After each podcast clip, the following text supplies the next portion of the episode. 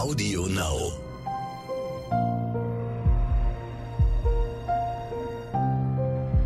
Verbrechen von nebenan. True Crime aus der Nachbarschaft.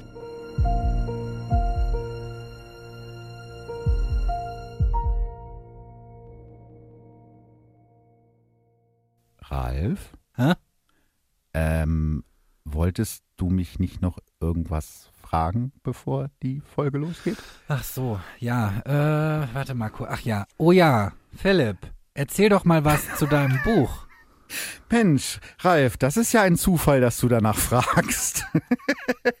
also ich glaube, beim Werbefernsehen sollten wir besser nicht anfangen. Aber es ist tatsächlich so, wenn ihr diese Folge hört, dann könnt ihr endlich mein Buch kaufen und hoffentlich auch lesen.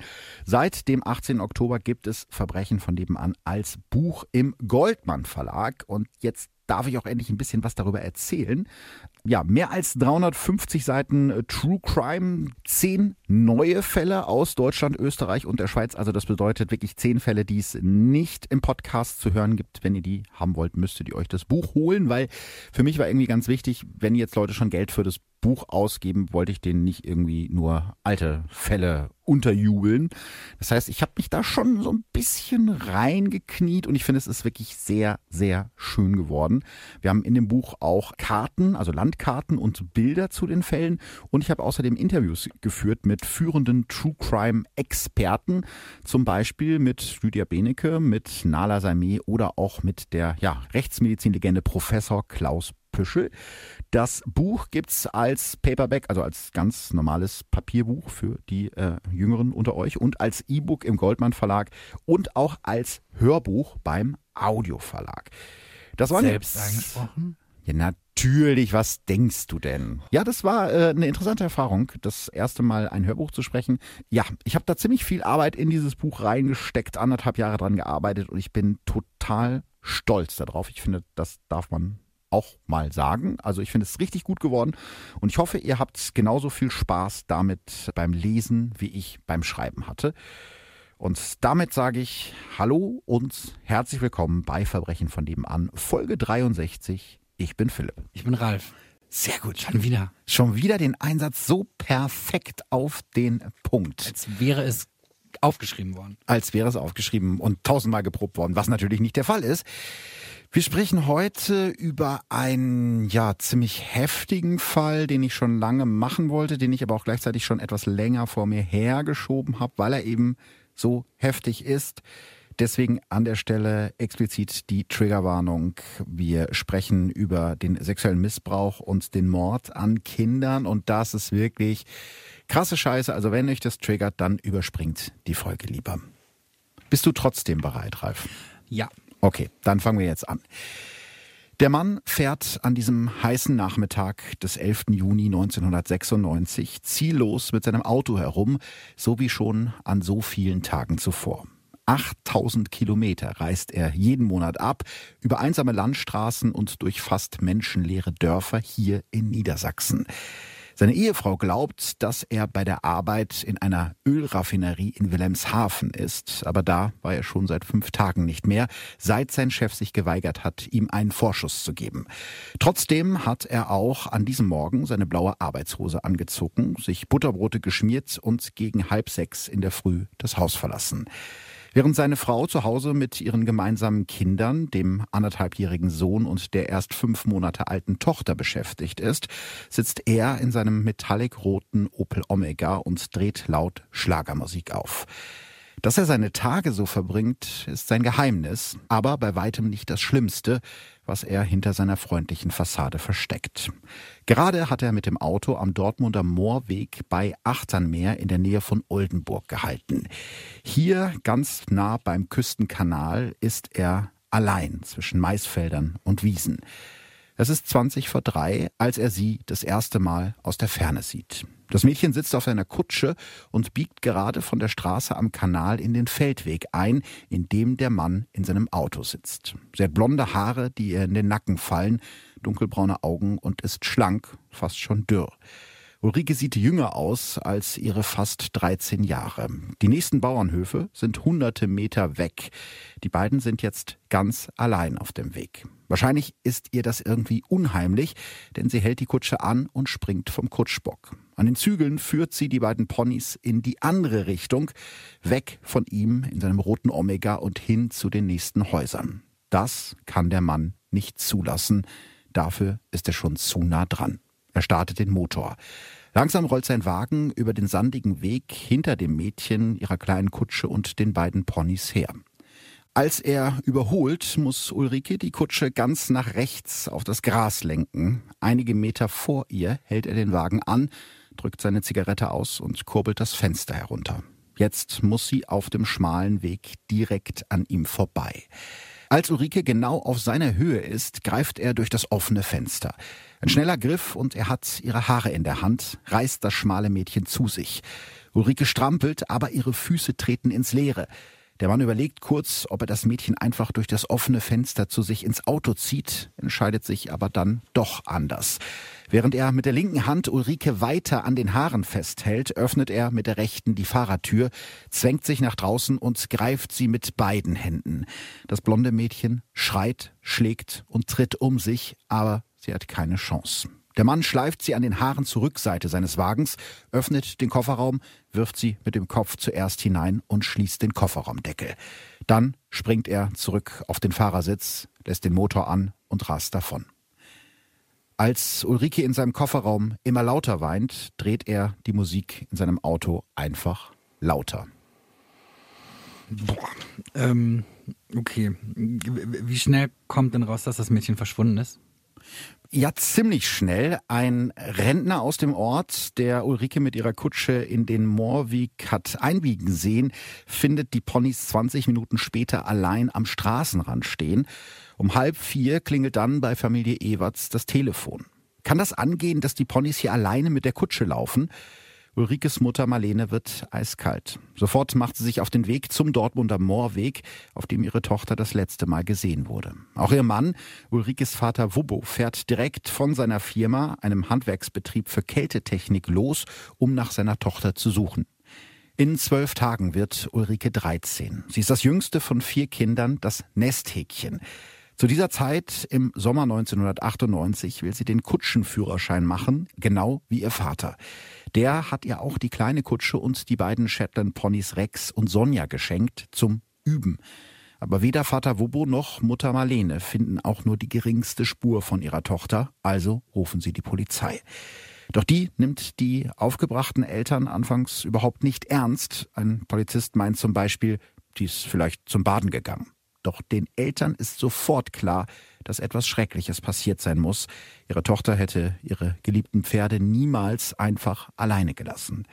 Erst am Abend startet die Polizei ihre erste offizielle Suchaktion. Eine Hundestaffel durchkämmt die Umgebung, Hubschrauber mit Wärmebildkameras suchen die Gegend ab. Als es nach zwei Tagen immer noch keine Spur von Ulrike gibt, durchkämmen die örtlichen Vereine die umgrenzenden Wälder, aber auch sie finden nichts. Nur eine einzige Zeugin meldet sich bei der Polizei. Es ist eine junge Mutter, die zum Zeitpunkt von Ulrikes Verschwinden in der Nähe des Moorwegs mit dem Kinderwagen spazieren gegangen ist. Sie hat auf dem Weg ein Auto in einer großen Staubwolke wegfahren sehen, war aber viel zu weit weg, um das Modell oder auch nur die Farbe des Wagens erkennen zu können. Und die beiden anderen Zeugen, die direkt dabei waren, können nicht sprechen. Und doch müssen die beiden Ponys Rex und Sonja Furchtbares gesehen haben. Noch Wochen später scheuen die Pferde jedes Mal, wenn sie am Moorweg vorbeikommen und weigern sich weiterzugehen. Für Ulrikes Familie beginnt jetzt die schlimmste Zeit in ihrem Leben.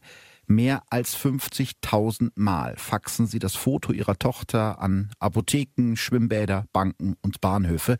Ganz Deutschland kennt irgendwann den Suchaufruf, aber trotzdem geht kein einziger Hinweis ein, der das Rätsel von Ulrikes Verschwinden lösen könnte. Es ist Vater Wubbo, der irgendwann das Undenkbare ausspricht. Uli war 1,60 Meter groß.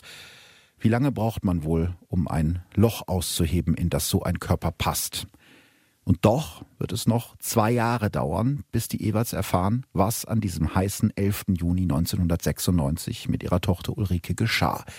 Vorher verschwindet aber noch ein weiteres Mädchen. Okay, jetzt bin ich gespannt. Ja, das äh, Ganze passiert am 16. März 1998. Mittlerweile sieben Jahre ist es her, dass Manfred und Sylvia Nitsch mit ihrer Tochter Christina aus Berlin in das Dörfchen Strücklingen in den Landkreis Kloppenburg gezogen sind. Von der lauten, gefährlichen Großstadt in die weite niedersächsische Landschaft mit Kanälen, Teichen und dichten Rhododendronhecken vor den Häusern. Manfred Nitsch hat früher als Musiker sein Geld verdient. Mittlerweile ist er Schulbusfahrer im benachbarten Papenburg. Seine Frau Sylvia arbeitet nebenbei als Verkäuferin in einer Drogerie. Ihre Tochter Christina, die alle Nelly nennen, ist mittlerweile elf Jahre alt. Sie liebt Sport und Musik, vor allem den Soundtrack ihres Lieblingsfilms Titanic. Sie spielt Flügelhorn im Strücklinger Musikverein, genau wie ihr Vater. An diesem Tag will sie mit ihren Freundinnen ins Freizeitbad Saterland im drei Kilometer entfernten Ramsloh. Um 19 Uhr will sie zu Hause sein, das hat sie ihren Eltern versprochen. Christina hat Spaß an diesem Nachmittag. Sie ist lustig und fröhlich, wie sich die anderen Kinder später erinnern. Sie fährt alleine mit dem Fahrrad zurück nach Strücklingen. Das hat sie vorher schon oft gemacht. Eine schöne Strecke vorbei an Wiesen und Feldern. Als Christina um 20 Uhr immer noch nicht zu Hause ist, beginnen ihre Eltern sich Sorgen zu machen. Ihre Tochter ist normalerweise immer pünktlich. Sie alarmieren die Polizei in Ramslow. Der Kommissar, der über der Wache wohnt, kennt Nelly und erklärt sich sofort bereit zu helfen. Gemeinsam mit Christinas Vater Manfred fährt er mit dem Auto die Strecke zwischen dem Schwimmbad und dem Haus der Familie Nitsch ab. Auf halber Strecke an der Eschstraße machen die beiden eine furchtbare Entdeckung. Christinas Fahrrad lehnt am Straßenrand an einem Baum. Das Mädchen ist verschwunden. Sofort ruft die Polizei eine Großfahndung nach der Elfjährigen aus. Die Ermittler sind sich sicher, dass Christina das Opfer eines Verbrechens geworden ist. Bei einer Pressekonferenz appelliert Vater Manfred an den Täter, lass unser Kind frei. Du zerstörst unsere Familie und vor allem das Leben unseres Kindes. Hunderte Polizisten und Feuerwehrleute durchkämmen in dieser kalten Märznacht die Umgebung.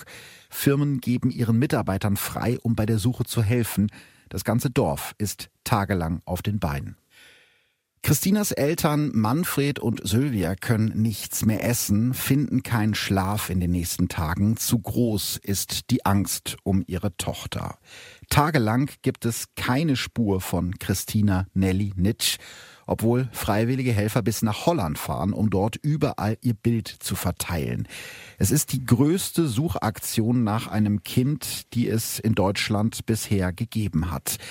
Am 21. März 1998 um 14.38 Uhr, sechs Tage nach Christinas Verschwinden, findet die Suche nach ihr ein grausames Ende. Zwei Jäger finden in einem Wald bei Lorup, 20 Kilometer vom Haus der Familie Nitsch entfernt, unter ein paar Ästen die Leiche eines kleinen Mädchens. Der Körper ist von blauen Flecken übersät. Es ist Christina. Für die Familie, die Freunde, für das ganze Dorf Strückling bricht in diesem Moment die Welt zusammen. Bei der gerichtsmedizinischen Untersuchung kommen immer mehr grausame Details zutage. Ihr Mörder hat Christina insgesamt sechsmal vergewaltigt sie dann erwürgt und als sie schon tot war, nochmal 17 Mal mit dem Messer auf sie eingestochen. Dieser Mord muss das Werk eines Wahnsinnigen sein. Und die Gerichtsmediziner finden bei ihrer Untersuchung noch etwas. DNA-Spuren, die vom Täter stammen müssen. Als die neu gegründete Soko Nelly die DNA abgleicht, finden sie eine Übereinstimmung. Der Mörder von Nelly hat schon Anfang 1996 ein elfjähriges Mädchen aus dem Ort Neuscharell im Kreis Kloppenburg auf dem Schulweg abgefangen, sie in den Kofferraum seines Wagens gezerrt und ist mit ihr in den Wald gefahren, wo er sie mehrfach vergewaltigt hat. Danach hat der Mann das Mädchen einfach zurück zur Straße gefahren und gesagt, Lauf und sieh dich nicht um, sonst komme ich mit dem Messer. Als die Neunjährige völlig aufgelöst nach Hause kommt und ihren Eltern von der Vergewaltigung erzählt, schämt sich ihr Vater so sehr, dass er erst zehn Tage später zur Polizei geht. Was sollen denn die Leute denken? Trotzdem können die Ermittler bei der Kloppenburger Polizei noch DNA-Spuren an der Kleidung des Mädchens sichern. Und genau diese DNA findet sich jetzt, zwei Jahre später, an der Leiche von Christina Nitsch. Also ein Serientäter. Ja, und damit werden die schlimmsten Befürchtungen der Ermittler Wirklichkeit. Die Soconelli erstellt ein Täterprofil. Christinas Mörder ist wahrscheinlich unter 30, stammt aus der Gegend und er kann jederzeit wieder zuschlagen. Für die Eltern von Ulrike Ewerts bedeutet diese Spur knapp zwei Jahre nach dem spurlosen Verschwinden ihrer Tochter vor allem eins Hoffnung. Sie sind überzeugt, dass der Täter ihre Tochter immer noch irgendwo gefangen hält. In einem TV-Interview aus dieser Zeit sagt ihr Vater Wubbo Everts, für uns steht fest, dass unsere Tochter noch lebt, sonst könnten wir diese Zeit gar nicht überstehen. Aber was können die Ermittler denn jetzt mit dieser DNA-Spur anfangen? Ja, erstmal nicht so viel. Sie können natürlich auf der einen Seite nachweisen, dass der Täter schon mal zugeschlagen hat, eben bei dieser Vergewaltigung, aber mit der DNA-Spur an sich können sie nicht so viel anfangen, weil sie niemanden haben, dem sie diese okay, DNA. Sie können die Verbrechen also miteinander verknüpfen. Genau. Aber es, ja, ohne, Sie haben jetzt keinen Täter. Täter. Ja, ja okay. genau. Und den müssen sie jetzt eben finden. Das ist das Problem. Deswegen entschließt sich die Soconelli zu einem Schritt, der damals höchst umstritten ist und für den es zu diesem Zeitpunkt auch noch gar keine rechtliche Grundlage gibt. Den bis dahin größten Massengentest der Welt.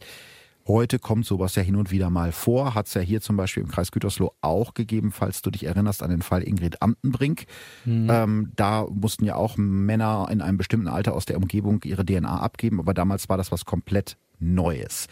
Mehr als 16.000 Männer zwischen 18 und 30 aus dem Raum Kloppenburg bzw. Saterland werden zu einem freiwilligen Gentest bestellt.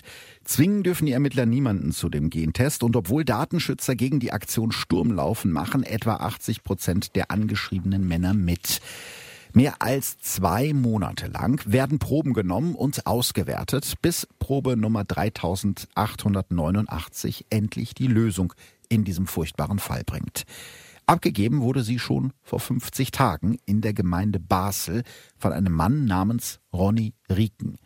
Am nächsten Tag, den 30. Mai 1998, also am Tag, nachdem klar wird, das ist die richtige DNA, rasen mehrere Streifenwagen in das Dörfchen Elisabethfehn, wo der Verdächtige lebt.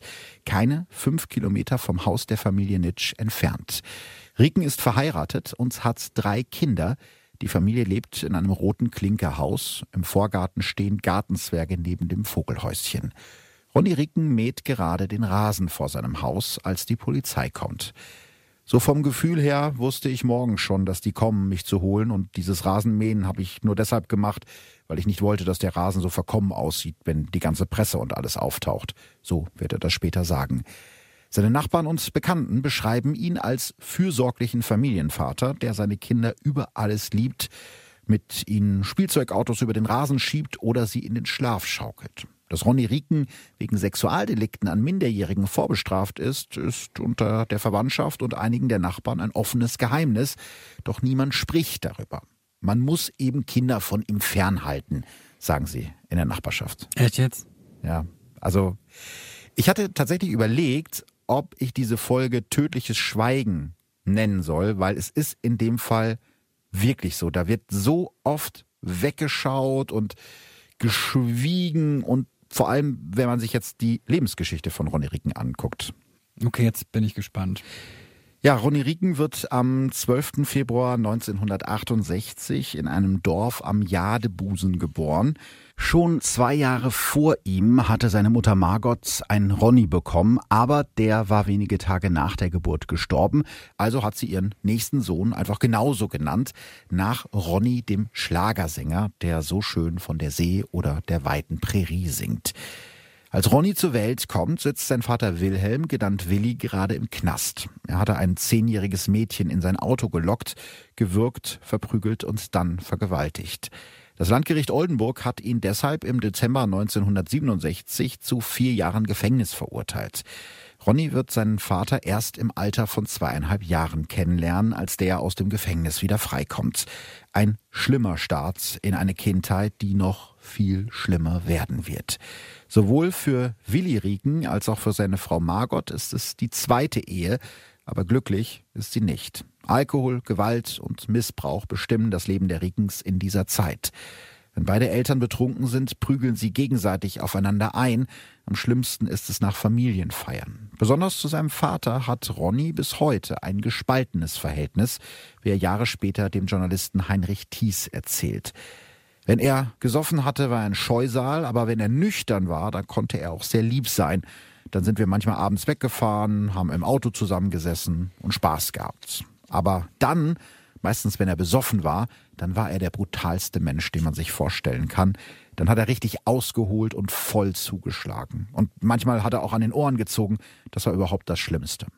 Auch wenn diese Schläge eben sehr schmerzhaft sind, ist das bei weitem nicht das Schlimmste, was Willi Rieken seinem Sohn Ronny und seinen beiden Stieftöchtern, die seine Frau mit in die Ehe gebracht hat, antut. Es beginnt damit, dass sich der Vater, wenn er abends betrunken von der Arbeit nach Hause kommt, zu Ronny ins Bett legt und ihn zwingt, seinen Penis in den Mund zu nehmen. Ja. Auch beim gemeinsamen Spielen auf dem Heuballen in der Scheune zwingt Willi Ricken seinen Sohn immer wieder, ihn zu befriedigen. Als Ronny etwa sechs Jahre alt ist, kommt er eines Morgens mit blutiger Schlafanzughose an den Frühstückstisch der Familie. Mutter Margot tut so, als sei alles wie immer. Auch den Missbrauch an ihren beiden Töchtern ignoriert sie. An einem Sonntagmorgen steht Margot Rieken gerade in der Küche und bereitet das Essen vor, als ihr Mann mal wieder betrunken vom Frühschoppen nach Hause kommt und zielstrebig in das Zimmer von Ronnys damals elfjährige Halbschwester Ulla geht. Das Mädchen strampelt und weint, als ihr Vater versucht, sie zu missbrauchen. Mutter Margot schließt wortlos die Zimmertür und verliert nicht ein einziges Wort darüber.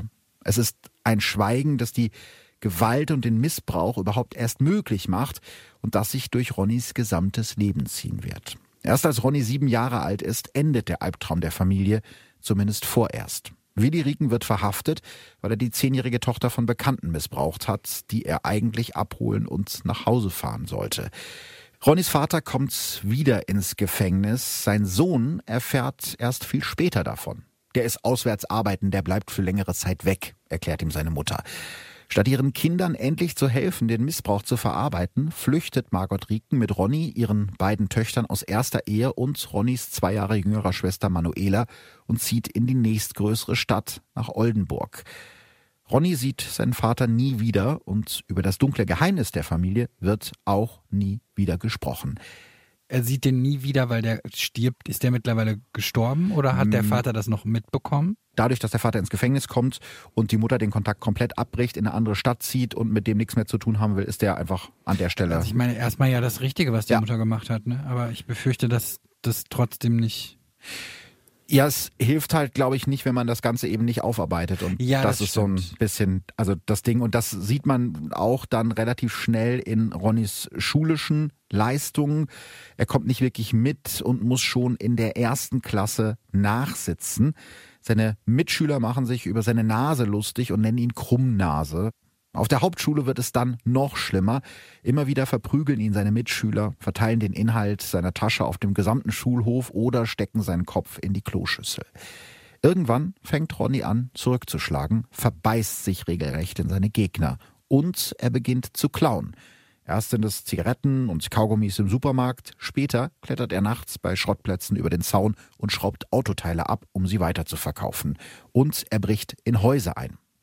Aus dem stillen Jungen ist ein Krimineller geworden, der sich auch zu Hause nichts mehr gefallen lässt. Jetzt ist er es, der seine Mutter schlägt. Er prügelt jeden Tag seiner schlimmen Kindheit aus ihr heraus. Sobald seine Mutter irgendwo Geld im Haus hat, nimmt er es ihr weg. Seit Ronny 14 ist, traut sich Margot Rieken nicht mehr, sich gegen ihren Sohn zu wehren. Ihr Geld versteckt sie vor ihm in den Socken. Und auch außerhalb der Familie wird Ronny immer brutaler. Beim Angeln mit einem Kumpel tritt er einfach einem noch lebenden Fisch mit der Hacke den Kopf ab, nur so zum Spaß. Ist übrigens auch absolutes Warnzeichen bei Kindern, ne? wenn die Tiere quälen. Ja, mhm. also kennt man ja aus so Psychopathenbüchern. Nach der achten Klasse verlässt Ronny Ricken die Hauptschule und beginnte ein Berufsbildungsjahr in der Fachrichtung Metall. Mit 18 heuert er in der Binnenschifffahrt an. Ein anstrengender Job, in dem man dauernd unterwegs ist, aber auch ein geregeltes Einkommen und eine Chance auf ein normales Leben. Genau in dieser Zeit, in dem sein Leben sich scheinbar in eine positive Richtung bewegt, begeht Ronny Rieken seine erste schwere Straftat. Zusammen mit einem Kumpel verprügelt er auf dem Schiff einen Matrosen und den Schiffsführer. Auch seinen eigenen Cousin schlägt Ronny auf einem der Lastschiffe so heftig zusammen, dass dieser ins Krankenhaus muss. Eine dumme Mädchengeschichte, nennt das seine Familie. Wieder wird bei den Rikens die Mauer des Schweigens aufgebaut. Wie vorher beim Vater. Ja, genau. Eigentlich bei allen Problemen, die irgendwie in dieser Familie auftreten. Ein Jahr später, am zweiten Weihnachtstag 1987, vergewaltigt Ronny Ricken zum ersten Mal ein Mädchen. Maria ist damals 15 und eine Freundin von seiner jüngeren Schwester Ramona. Sie und der zu diesem Zeitpunkt 19-jährige Ronny kennen sich seit mindestens zehn Jahren. Sie vertraut ihm. Am späten Nachmittag dieses zweiten Weihnachtstages gehen die beiden nach einem Besuch zusammen nach Hause. Die Familien wohnen im selben Block im Dachsweg, damals eine der übelsten Gegenden in Oldenburg. Es dämmert schon, als Ronny mit Maria einen unbeleuchteten Weg zwischen den Büschen ansteuert. Ohne Vorwarnung beginnt er Maria zu würgen. Als sie anfängt zu schreien, schlägt er sie erst und vergewaltigt sie dann im Gebüsch. Danach droht er ihr, dir wird sowieso keiner glauben. Und doch erzählt Maria ihrer Mutter davon, die völlig aufgelöst die Polizei ruft. Mutter Margot, also Ronnys Mutter, erklärt, ihr Sohn würde sowas niemals tun und nicht mal Ramona Rieken will ihrer Freundin glauben. Ronny behauptet, der Sex zwischen ihm und Maria wäre einvernehmlich gewesen und die Staatsanwaltschaft glaubt ihm. Das Verfahren wird eingestellt und die Akte vernichtet. Anderthalb Jahre später, am 20. Mai 1989 schlägt der Vergewaltiger Ronny Rieken das nächste Mal zu. Er ist auf Landgang. Es ist sein letzter freier Tag, bevor er wieder aufs Schiff muss zum Arbeiten. Ronny hat beschlossen, den Tag mit seiner jüngeren Lieblingsschwester Ramona zu verbringen. Sie ist 19, er 21. Gemeinsam hängen sie den Nachmittag in der Wohnung von Mutter Margot ab, die nicht zu Hause ist, und trinken Bier. Als Ramonas Freund anruft und sie bittet, nach Hause zu kommen, dreht der Lieblingsbruder plötzlich durch. Ronny stürzt sich auf seine Schwester, wirkt sie mit zwei Gürteln und schleift sie ins Kinderzimmer, wo er sie zweimal vergewaltigt. Als Ramona das ihrer Mutter Margot und ihrer älteren Halbschwester erzählt, geben die ihr die Schuld. Die ist den ganzen Tag im Bikini vor ihm durchs Haus gesprungen, wird Mutter Margot Rieken später über ihre Tochter Ramona sagen. Sie warnt ihre Tochter davor, Ronny anzuzeigen, Ramona tut es trotzdem. In dem Prozess entschuldigt sich ihr Bruder mit einem Blackout, nachdem er Ramona vorher zugeflüstert hat, gib es zu, dir hat's auch Spaß gemacht. Ein Gutachter diagnostiziert bei Ronny Rieken eine schwere Persönlichkeitsstörung.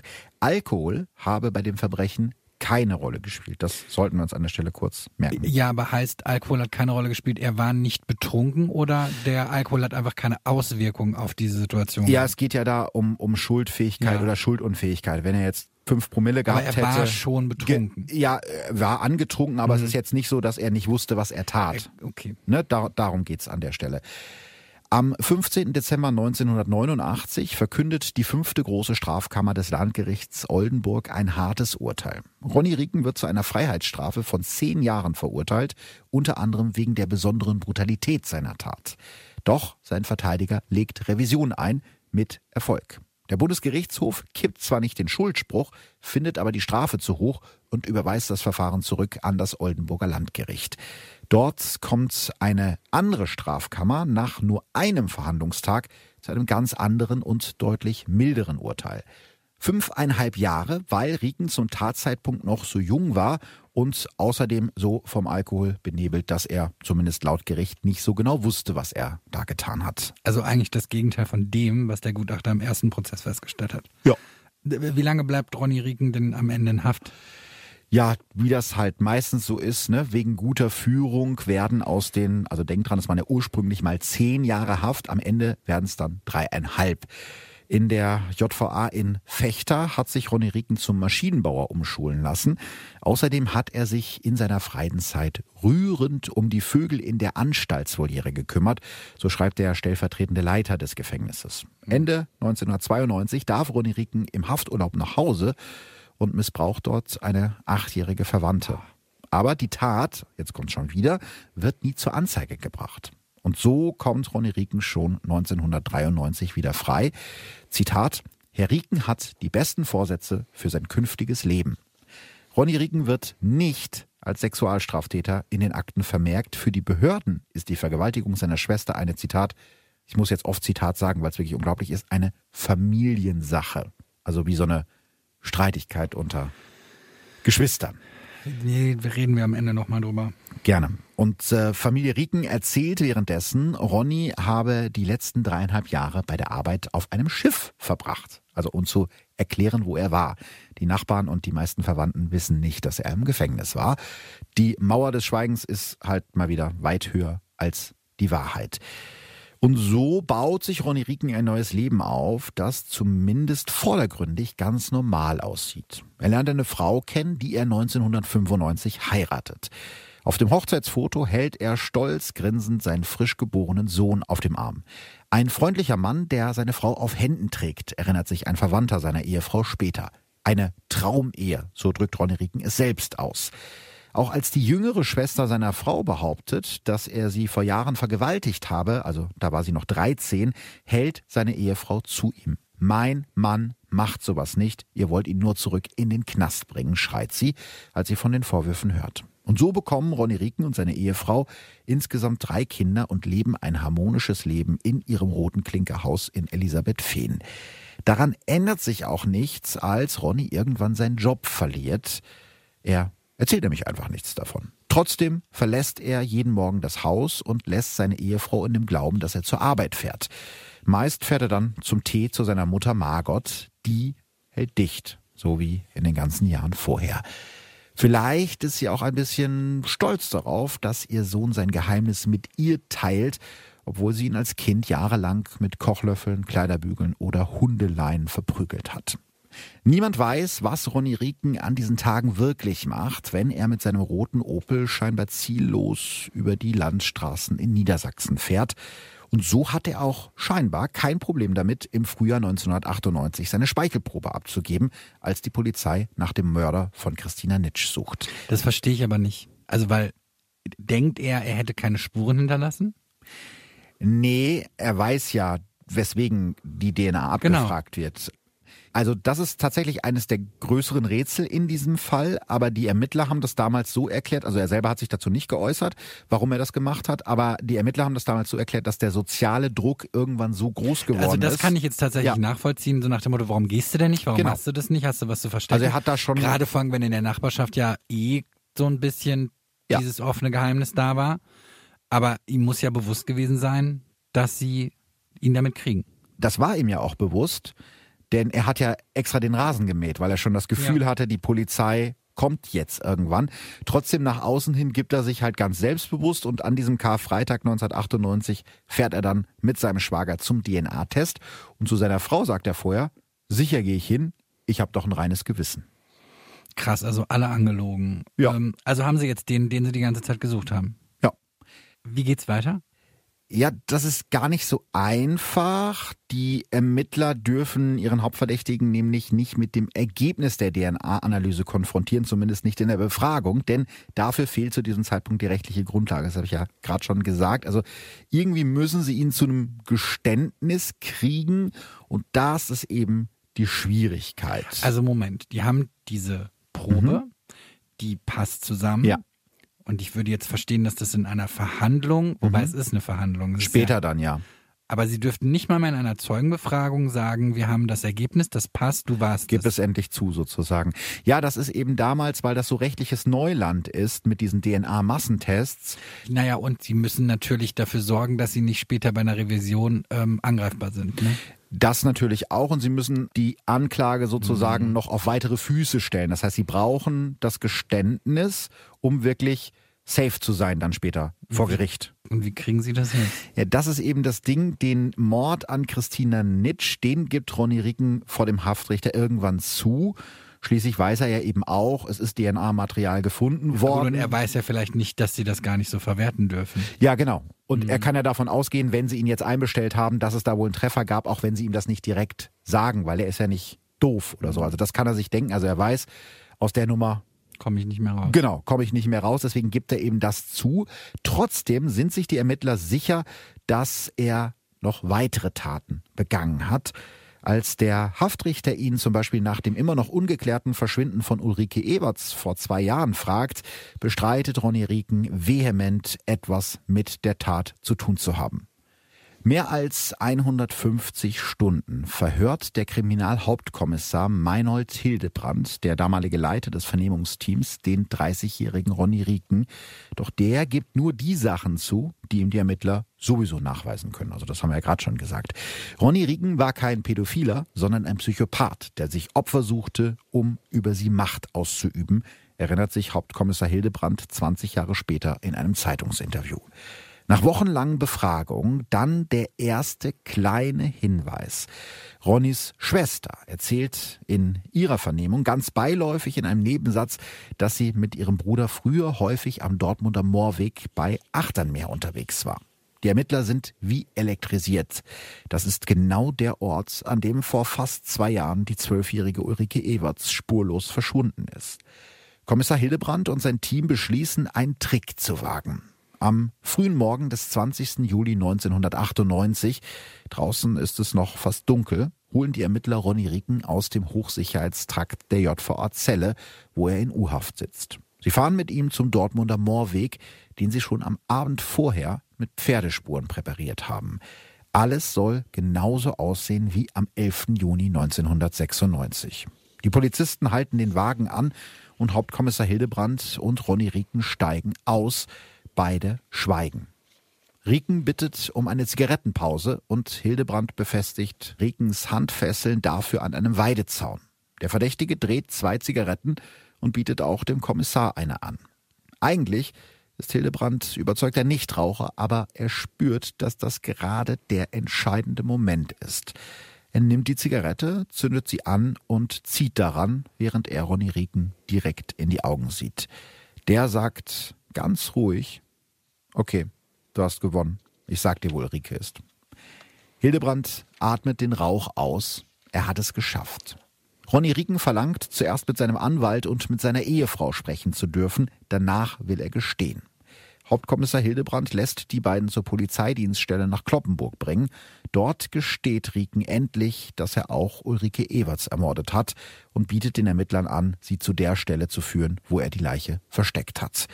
Gemeinsam mit einem Großaufgebot der Polizei fährt der Mädchenmörder Ronny Rieken ins Ipweger Moor. Stundenlang irren sie durch Büsche und Bäume. Hier war es, ruft Rieken und kurze Zeit später doch nicht. Irgendwann brechen die Ermittler die Suche ab. Erst beim zweiten Versuch am nächsten Tag um 11 Uhr vormittags finden sie die Überreste von Ulrike Everts in einer Senke unter Ästen und Laub. Das Mädchen kann nur noch anhand ihrer Zahnspange identifiziert werden. Ein furchtbarer Fund. Doch für ihre Eltern Wubbo und Marlene Everts gibt es nach zwei Jahren Hoffnung und panischer Angst zumindest endlich Gewissheit. Was erzählt Ronny Rieken denn jetzt in den Verhören? Also ich muss sagen, das sind zum Teil wirklich unfassbare Sachen. Ich habe auch ein paar Sachen rausgelassen jetzt hier aus, aus dem Podcast, weil mir das einfach, weil ich das zu krass fand. Er hat zum Beispiel gesagt, letztlich ging es mir nur darum, das zu tun, was ich will. Die Macht zu demonstrieren, dass ich tun und lassen kann, was ich will, ohne dass mich einer aufhalten kann.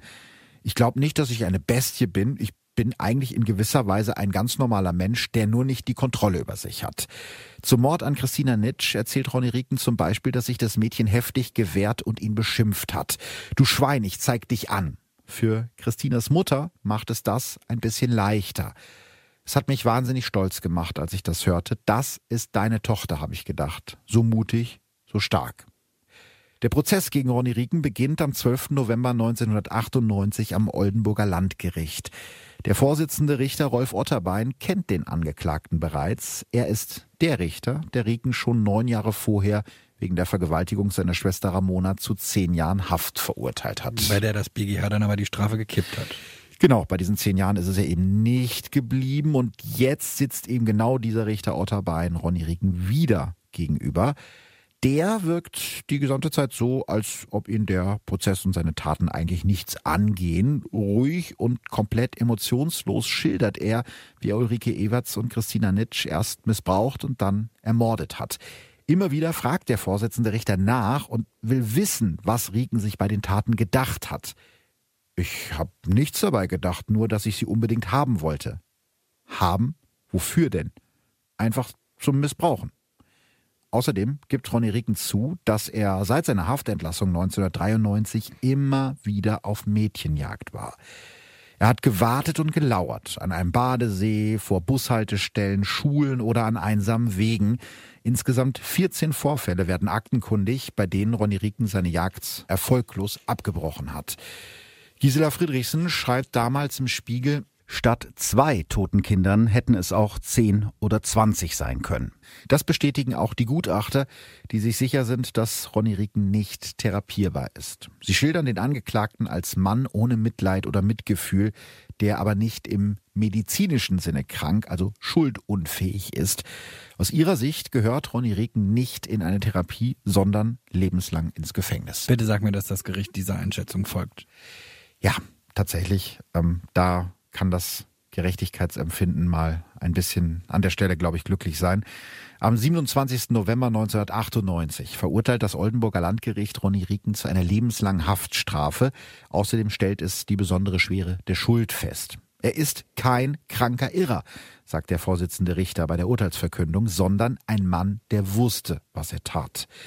Ronny Rieken kommt in die JVA in Celle, ins selbe Gefängnis, in dem auch sein Vater inhaftiert war. Bei seinem ersten Haftprüfungstermin im März 2012 wird festgestellt, dass Ronny Rieken seine Taten bisher nicht aufgearbeitet hat. 2021 folgt dann die nächste Prüfung. Doch am 3. Februar 2021 lehnt das Landgericht Lüneburg Riekens Antrag auf vorzeitige Haftentlassung ab. Die Rückfallgefahr sei zu hoch.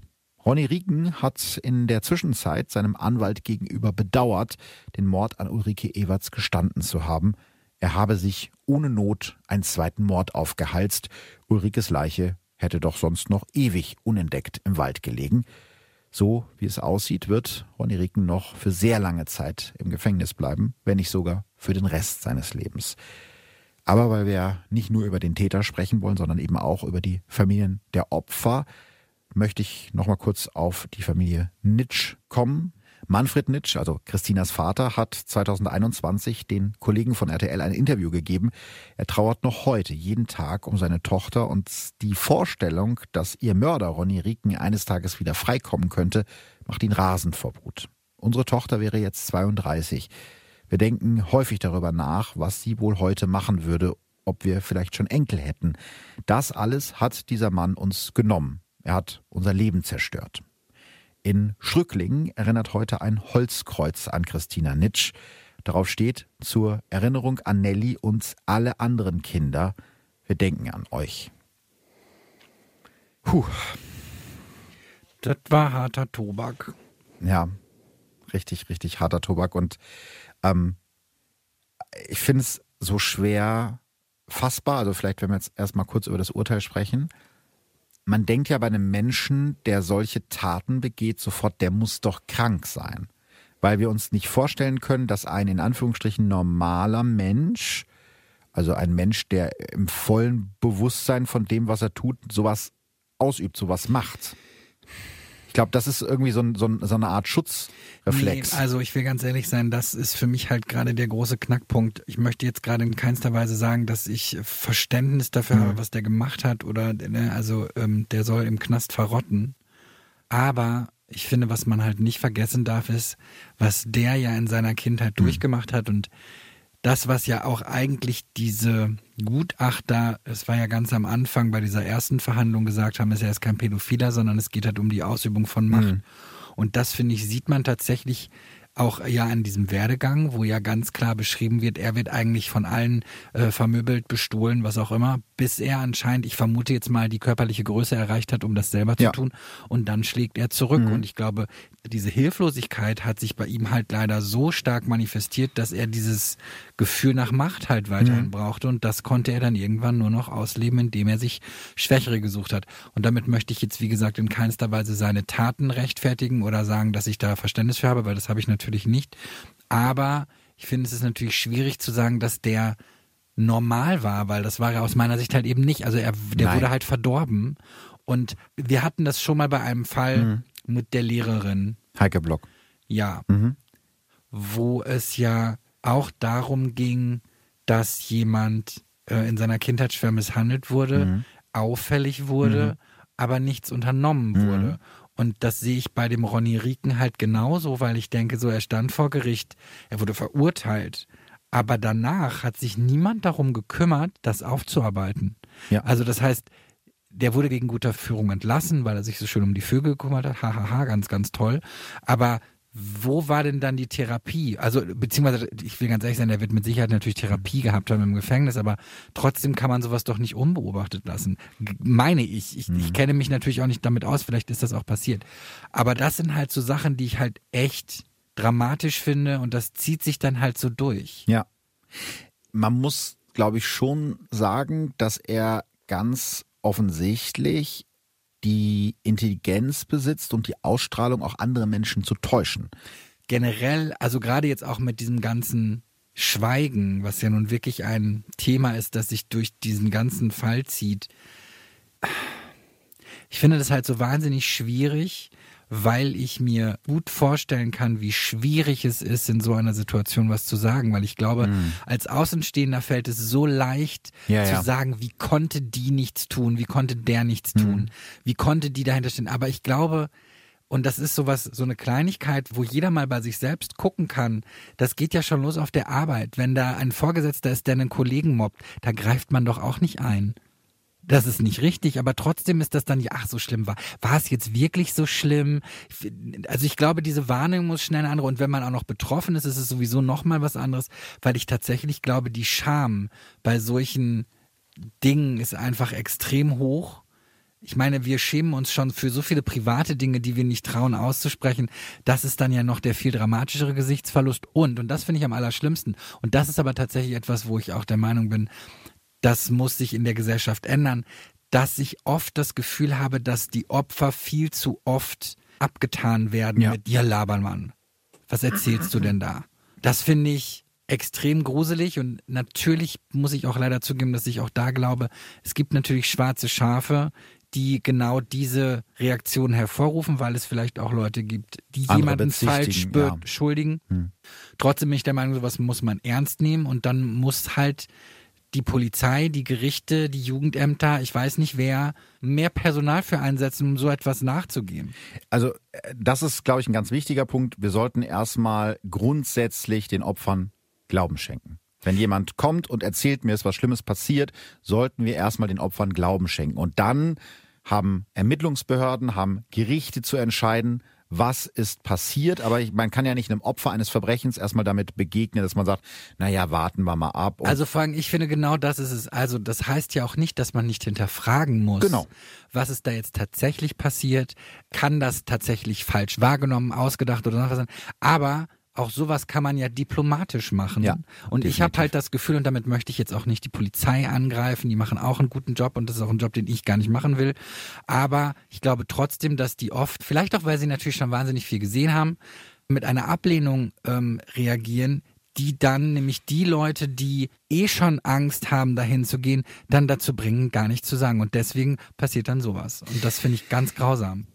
Ja, denk doch mal zum Beispiel an das Mädchen, was, was Ronny Rieken hat leben lassen, also diese 13-Jährige, die er missbraucht und dann wieder an der Straße ausgesetzt hat, die dann nach Hause kommt, das ihren Eltern erzählt und der Vater traut sich tagelang nicht zur Polizei zu gehen, weil er irgendwie denkt, was könnten die sagen, was könnte im Ort passieren, alle könnten über das Mädchen ich reden. Ich kenne jemanden, der wurde von, die wurde von ihrem Sportlehrer mhm. vergewaltigt, mhm. hat es ihren Eltern erzählt, und die Eltern haben gesagt, du hältst jetzt mal schön den Mund. Oh Was sollen die Leute denn im Dorf sagen? So schlimm. Und auf der anderen Seite habe ich tatsächlich, ich will nicht sagen Verständnis, aber ich kann diesen Konflikt verstehen. Ich glaube, es ist auch gar nicht nur die Angst, was sagen die Leute, sondern alleine ja auch schon, mein Gott, jetzt hat das Kind schon so was Schlimmes erlebt, was passiert jetzt danach? Was kommt jetzt noch Schlimmeres? Also so oder so ist das ein Thema, das sich äußerst unzufriedenstellend finde, weil ich gar nicht weiß, was die Musterlösung ist. Ähm ja, ich weiß gar nicht, ob es die gibt, aber zumindest kann sie nicht in Victim Blaming bestehen. Und Nein. das ist halt was, was ich auch öfter mal auf der Verbrechen von nebenan Facebook oder Instagram-Seite bei manchen Fällen so lese. Ja, wieso? Der war doch selber schuld oder die war doch selber schuld. Und das ist so, nee, Das Opfer ist nie, nie, nie, nie, nie selber schuld. Also Mhm. wie soll das, wie soll das sein? Apropos, das ist jetzt so eine richtig schlimme Radiomoderatoren-Überleitung. Kommentare im Netz. Ich habe mir mal zu dem Fall, weil mich das interessiert hat, so ein paar Kommentare unter den Dokus und den Nachrichtenartikeln zu dem Fall rausgesucht. Ich lese da jetzt mal welche von vor. Ich kann nicht verstehen, dass solche Bestien noch einen Verteidiger bekommen oder irgendeine Chance auf Freiheit haben, hat eine Userin geschrieben. Oder ein anderer User schreibt, der unerwartete Nachschuss, wie in der ehemaligen DDR. Also vielleicht zur Erklärung, in der DDR gab es die Todesstrafe. Sollte und hingerichtet werden. Ist ja, im Prinzip kann man es so relativ einfach übersetzen. Ja, wie finden wir das? Ich habe da, mich interessiert, was du dazu denkst. Das ist schön, dass ich auch mal in meinem Podcast mhm. gefragt werde. Ähm, also vollkommen, vollkommen, vollkommen, vollkommen klar, Todesstrafe ist völliger Quatsch. Weil damit stellt man sich auf eine Ebene mit den Menschen, äh, die wir da verurteilen. Und es macht ja nun auch die Kinder auch nicht wieder lebendig. Genau, auch wenn also- ich diesen Drang nach Vergeltung vollkommen verstehen kann. Aber es geht ja eben nicht nur bei der Bemessung einer Strafe um Vergeltung, sondern auch darum, ist jemand eine Gefahr für die Allgemeinheit. Und Ronny Rieken ist, das ist jetzt relativ klar geworden, bis auf weiteres, ist ja gerade erst wieder geprüft worden, eine Gefahr für die Allgemeinheit. Und dann kann der auch ruhig noch bis zu seinem Lebensende im Gefängnis bleiben.